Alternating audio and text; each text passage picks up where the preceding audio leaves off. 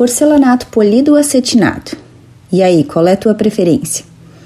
O cuidado na escolha do acabamento do piso é muito importante para suprir cada necessidade e também o gosto pessoal. Eu confesso que tenho um amor imenso pelo acetinado, quando falamos em revestimento para o piso. Mas vamos lá, aos prós e contras. Porcelanato polido. Sua superfície é extremamente lisa, proporciona um brilho reflexivo, praticamente espelhado, causando um ar de sofisticação. Essa característica pode ser vista como um benefício estético, porém temos que avaliar que por conta desse brilho, ele precisa estar sempre muito limpo, pois qualquer sujeira será percebida.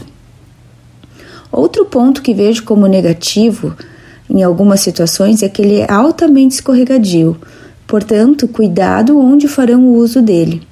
Recomendo que optem pelo uso em áreas secas, como salas, quartos e escritórios. Gosto muito de utilizá-lo de utilizá em paredes de banheiro, ficam elegantérrimos. Lembram que já falei aqui sobre as bancadas de porcelanato em banheiros? Pois é, o porcelanato polido é uma ótima opção para essas bancadas, pois se assemelha muito às pedras naturais. Agora o porcelanato acetinado. Posso dizer que sua textura é mais fosca, mas ainda assim é lisa e sedosa, porém sem o brilho.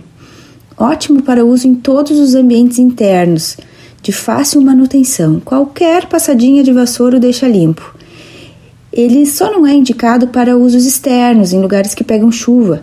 Para esses lugares temos os porcelanatos de acabamento hard ou natural.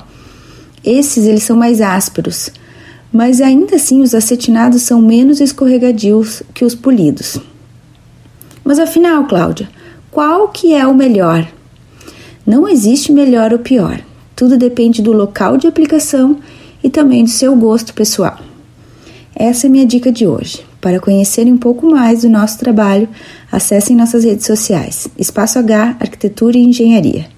Até breve, um abraço.